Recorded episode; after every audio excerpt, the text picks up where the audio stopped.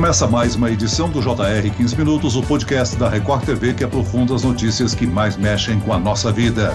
A Organização das Nações Unidas divulgou um documento que faz duras críticas de direitos humanos ao governo do ditador Nicolás Maduro da Venezuela. O documento de 212 páginas traz a palavra tortura 214 vezes. Mesmo com sanções econômicas e uma forte oposição política, Maduro não abre mão do poder. O país amarga uma grave crise econômica e humanitária, com ondas migratórias para o Brasil e para a Colômbia. Como a Venezuela chegou a este ponto? Será que o relatório da ONU poderá trazer mudanças? Eu converso agora com a advogada e professora de Direito Internacional e Direitos Humanos, Ângela Tzadloyanis. Bem-vinda, doutora. Obrigada pelo convite. E quem nos acompanha nessa entrevista é a repórter que apresentou o relatório da ONU no Jornal da Record, Adriana Perrone. Bem-vinda ao podcast, Adriana. Oi, Celso, muito obrigada. É um prazer estar aqui com você. Para a elaboração desse relatório, Celso, a missão independente analisou inúmeros processos e documentos oficiais sobre a prisão de opositores ao governo Maduro. Também realizou aí mais de 100 entrevistas e várias delas, então, feitas com membros atuantes ou não mais atuantes do sistema de justiça venezuelano. E a conclusão aponta para um poder judiciário aparelhado, então, com juízes e promotores coniventes com prisões arbitrárias e que tomaram decisões alinhadas não com a lei, mas com interesses de agentes políticos, interesses do governo Maduro. Celso. Professora, nenhuma surpresa apresenta esse documento, né? Ele confirma o que todos nós já sabemos sobre o regime da Venezuela. É verdade, nenhuma surpresa. Inclusive, o ano passado já havia saído uma prévia desse documento, não é? E nesses mesmos moldes, né? Com todas essas arbitrariedades, sim, descumprimento aos direitos fundamentais dos indivíduos, principalmente por parte do judiciário.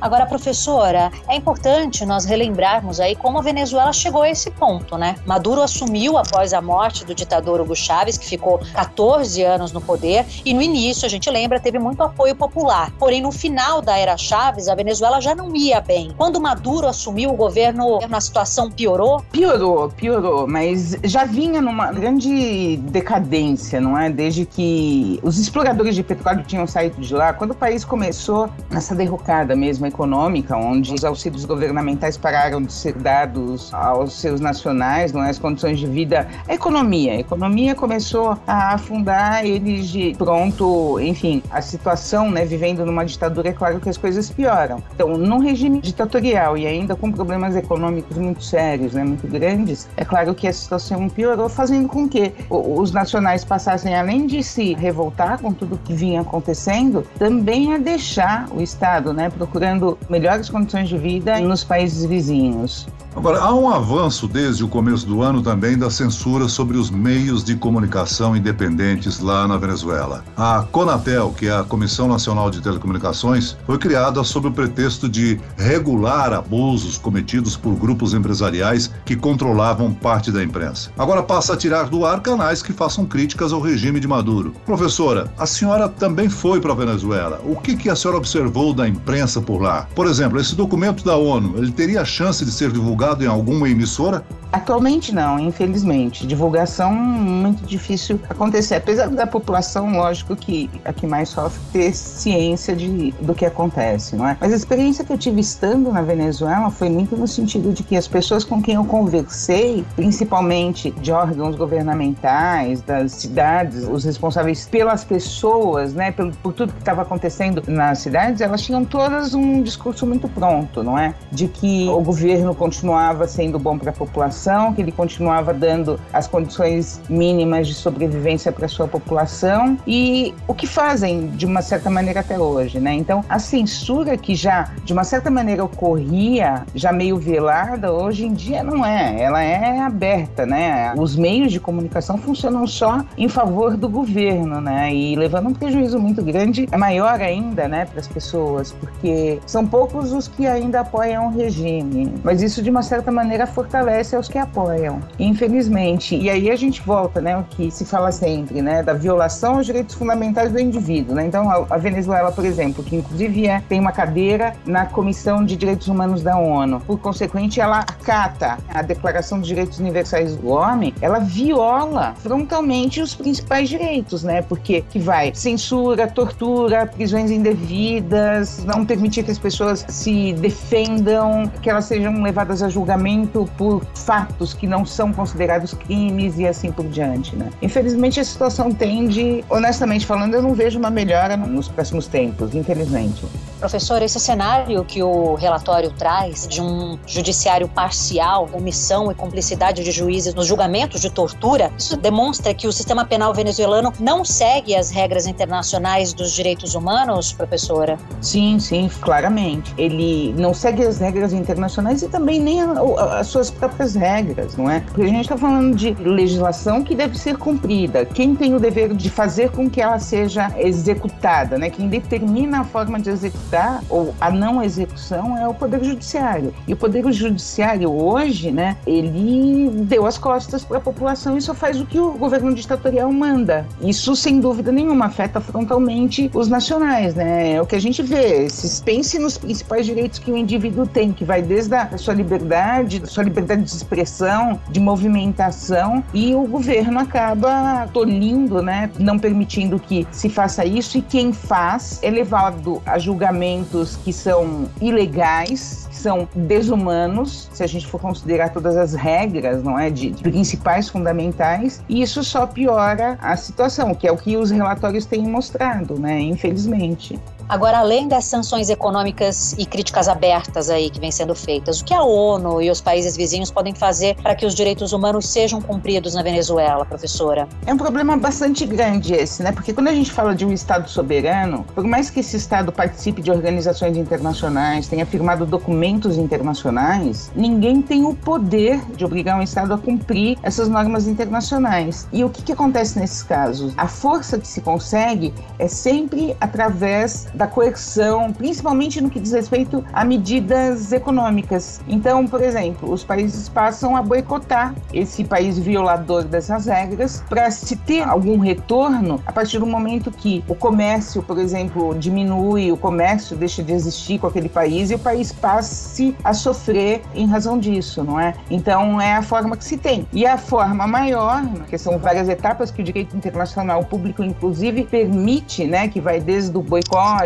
depois das pressões internacionais de se ter uma comissão internacional formada por outros países tentando agir dentro do país ou pressionar aquele Estado, até eventualmente deflagrar uma guerra, eventualmente contra aquele país, que não é o caso, isso não vai acontecer, é claro, mas a comunidade internacional pode, por meios diplomáticos, tentar uma comissão de alguns países, né, alguns países que exerçam uma certa força sobre a Venezuela, no caso, e tentar fazer com que ah, isso seja modificado. Mas aí, de novo, a gente sempre esbarra ah, na soberania do Estado, muito como se dizer que o direito internacional ele é limitado à soberania, que o Estado vai fazer o que ele quiser, ele vai atender uma pressão internacional se ele quiser. Vamos lembrar que a gente está falando de um regime super duro, enfim, que certamente não vai acatar e vai deixar que as coisas cheguem a, a uma derrocada para eventualmente serem modificadas. Né? Professora, a senhora já citou aí que a Venezuela ocupa uma cadeira na Comissão de Direitos Humanos da ONU, isso desde 2018. A partir da divulgação desse relatório, ela pode, digamos assim, ser banida da comissão?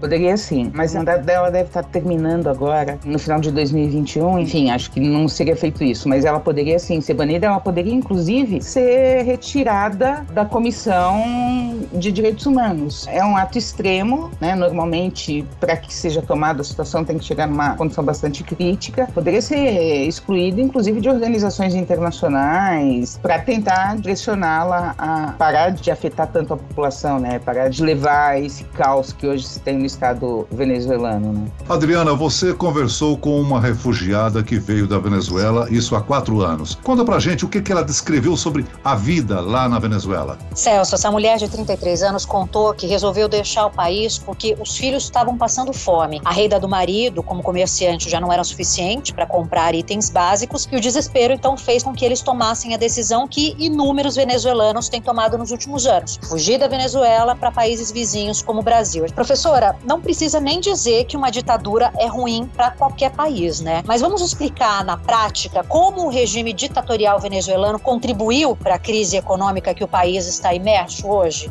Sim, enquanto eles se mantinham numa situação econômica razoável, eles viam do petróleo, né? Enquanto eles tinham as indústrias estrangeiras petroleiras explorando lá o petróleo, eles eram um governo assistencialista, né? Então, assistencialista em que sentido? A população mais carente recebia uma ajuda do governamental. Com essa ajuda, eles conseguiam se alimentar, eles conseguiam ter as condições mínimas básicas para sobrevivência. Quando, ainda no governo Chaves, começou a querer retirar tirar as empresas estrangeiras que exploravam petróleo do país. Isso fez com que a situação da Venezuela começasse a entrar em condições bastante difíceis, né? Porque eles queriam estatizar tudo, né? Isso fez com que o, o, esses auxílios começassem a ser diminuídos até que eles foram retirados totalmente. A Venezuela, como alguns outros países da região, tem um problema bastante sério que, além da população de brancos, eles têm os indígenas. Eu não estou usando a terminologia errada, tá? É bem isso mesmo. Brancos e indígenas é assim que eles se dividem. E a população indígena, ela sempre dependeu muito desse assistencialismo. Então,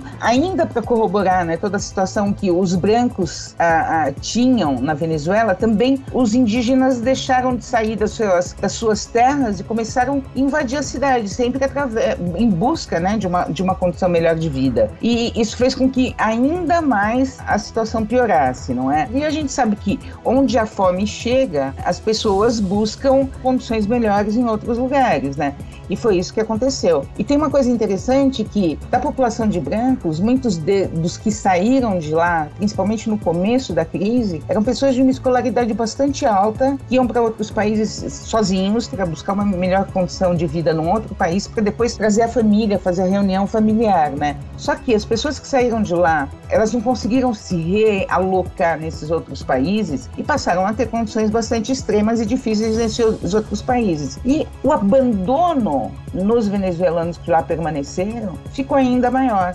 Crise econômica com mega desvalorização do dinheiro venezuelano, crise humanitária com fome e imigração, a oposição a Nicolás Maduro cresce sempre, né? O deputado Juan Guaidó chegou a se autoproclamar presidente do país com apoio de diversas nações como Estados Unidos e Brasil. Mesmo assim, Maduro não saiu do poder. É o exército que mantém Maduro no poder. Além disso, o poder judiciário também é conivente com esse regime? Sim, com certeza. Nesse caso, principalmente, o exército que me mantém no poder, não é? Porque é o governo Maduro que tem comandado o exército, como também o poder judiciário, não é? Dificilmente, eh, por mais que eh, um, presidente que tenha alto se proclamado, né, um novo chefe de estado tenha sido aceito por outras nações, como você acaba de mencionar, enquanto não depuser, né, a, a força precisa tirar o governo atual, né? E nesse caso, infelizmente, a a gente vê que vai ser o uso da força mesmo que vai retirar, infelizmente, né? Infelizmente, porque nesse caso sofre, sofrem os mais fracos, né? Sofre a população. Então, se isso não acontecer, eu não vejo uma retirada, uma mudança de governo tão breve na, na Venezuela.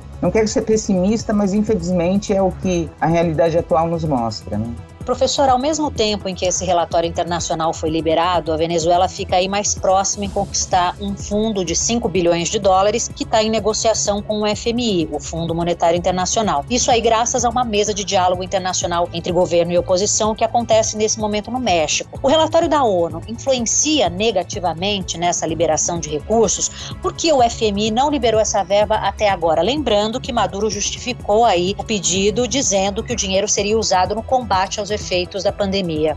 O FMI, para que ele, ele, ele conceda um empréstimo a um Estado-membro, né, um, essa ajuda, ele pede contrapartidas.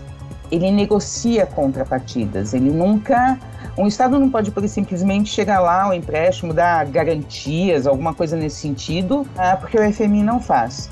O FMI vai ajudar, vai prestar esse auxílio se o Estado ele tiver de fato ele conseguir demonstrar as condições que ele alega e principalmente o Estado tem que se comprometer a modificar algumas situações para que seja merecedor desse auxílio e sempre, não é?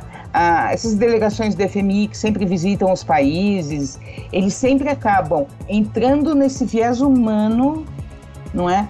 Para verificar a situação, a condição humana, para a partir daí prestar o auxílio.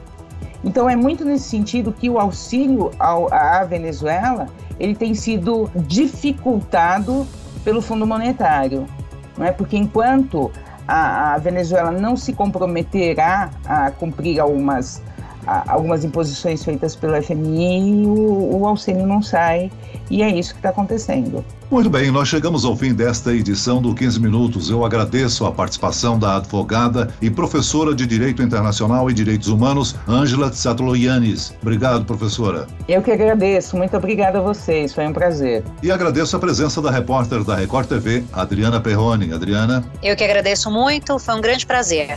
Esse podcast contou com a produção de Homero Augusto e dos estagiários David Bezerra e Larissa Silva. Sonoplastia de Pedro Angeli. Coordenação de conteúdo Camila Moraes, Edvaldo Nunes e Luciana Bergamo. Direção de conteúdo Tiago Contreira. Vice-presidente de jornalismo Antônio Guerreiro. E eu, Celso Freitas, te aguardo no próximo episódio. Até amanhã.